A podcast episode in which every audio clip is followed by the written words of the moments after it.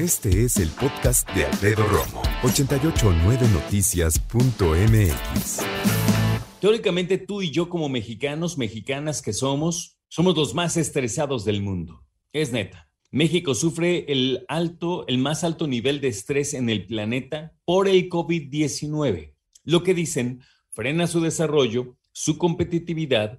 Esto lo dice un estudio titulado Estrés laboral en México de la Asociación de Internet MX y OCC Mundial. De acuerdo con este documento, el 60% de las personas que trabajan en el país padecen estrés por el COVID-19. Dicen que el 63% de los participantes en la encuesta ha sufrido estrés laboral entre 2020 y 2021. De estos, el 23% ha estado expuesto a estrés todo el tiempo. O sea, uno de cada cuatro o una de cada cuatro están estresados en todo momento. 47%, más o menos la mitad, dice que de vez en cuando. Y el 30% dicen, eh, pocas veces. También dice este estudio que, y cito, por segmentos. Las mujeres son las personas que más padecen de estrés laboral, siendo el 65%, así como el grupo de edad que está entre los 30 y los 49 años representan el 70%. Esto quiere decir todavía que si eres mujer y tienes de 30 a 50 años, prácticamente la posibilidad de que vivas estresada es muy grande. Siete de cada diez mujeres viven así. Y entre los impactos físicos y psicológicos como consecuencia del estrés laboral se encuentran dolores de cabeza 73%, angustia e irritabilidad 65%, cansancio constante y prolongado 55%, ansiedad 63% y malestar estomacal, gastritis, colitis 44%. O sea, no nada más es decir, ah, estoy estresado, no, es sufrir el estrés.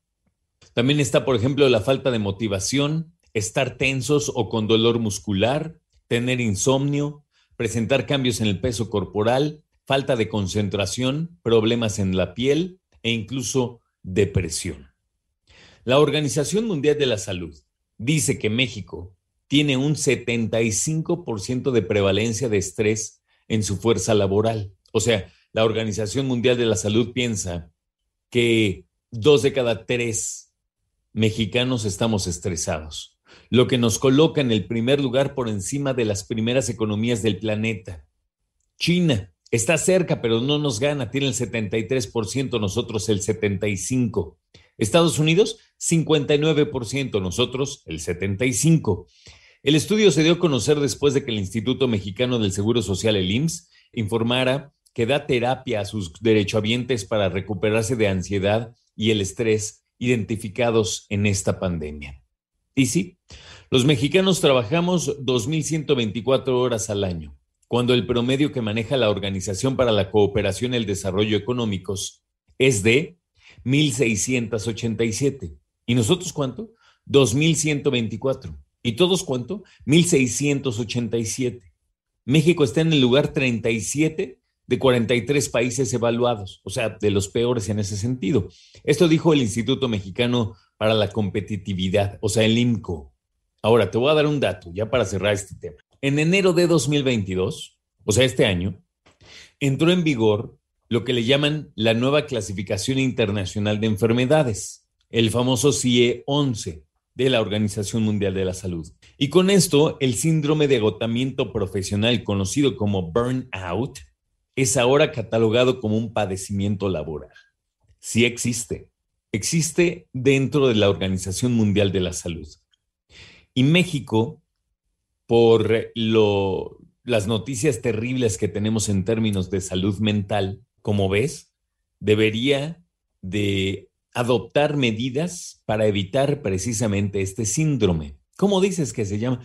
Se llama el síndrome de agotamiento profesional. O sea, estás verdaderamente cansado, harto, quisieras aventar tu trabajo por la ventana, me cae. En inglés se llama burn out, burn de arder, cuando algo está encendido en fuego. Es como cuando dices, es que ya estoy quemado, ya no puedo más. Es precisamente eso, burnout. Y dicen que es un padecimiento laboral.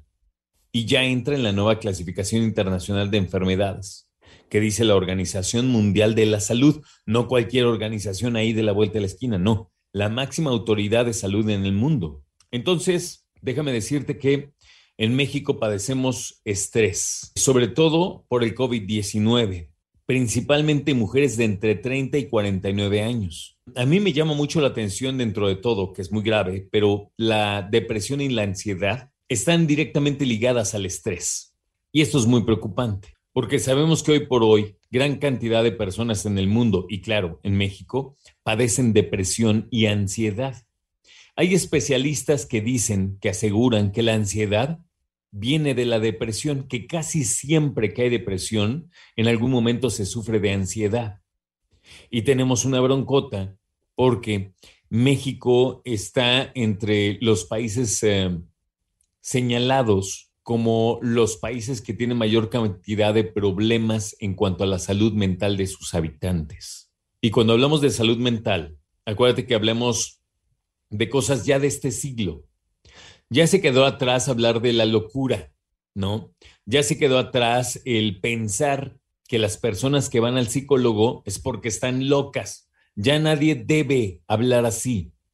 Ya nadie puede hablar así. Y a lo mejor tú eres papá, mamá de un chavo, una chava, que a lo mejor tiene depresión, ansiedad, y tú ni en cuenta, tú dices, ah, es que este huevón no hace nada, y tú no sabes que a lo mejor tiene un trastorno mental. Puede ser este o cualquier otro. Hay que atender la salud mental, como dicen los profesionales. Te duele mucho la panza, vas al doctor, ¿no?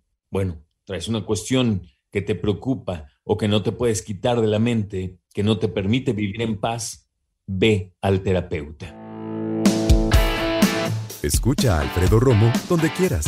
Cuando quieras. El podcast de Alfredo Romo en 889noticias.mx.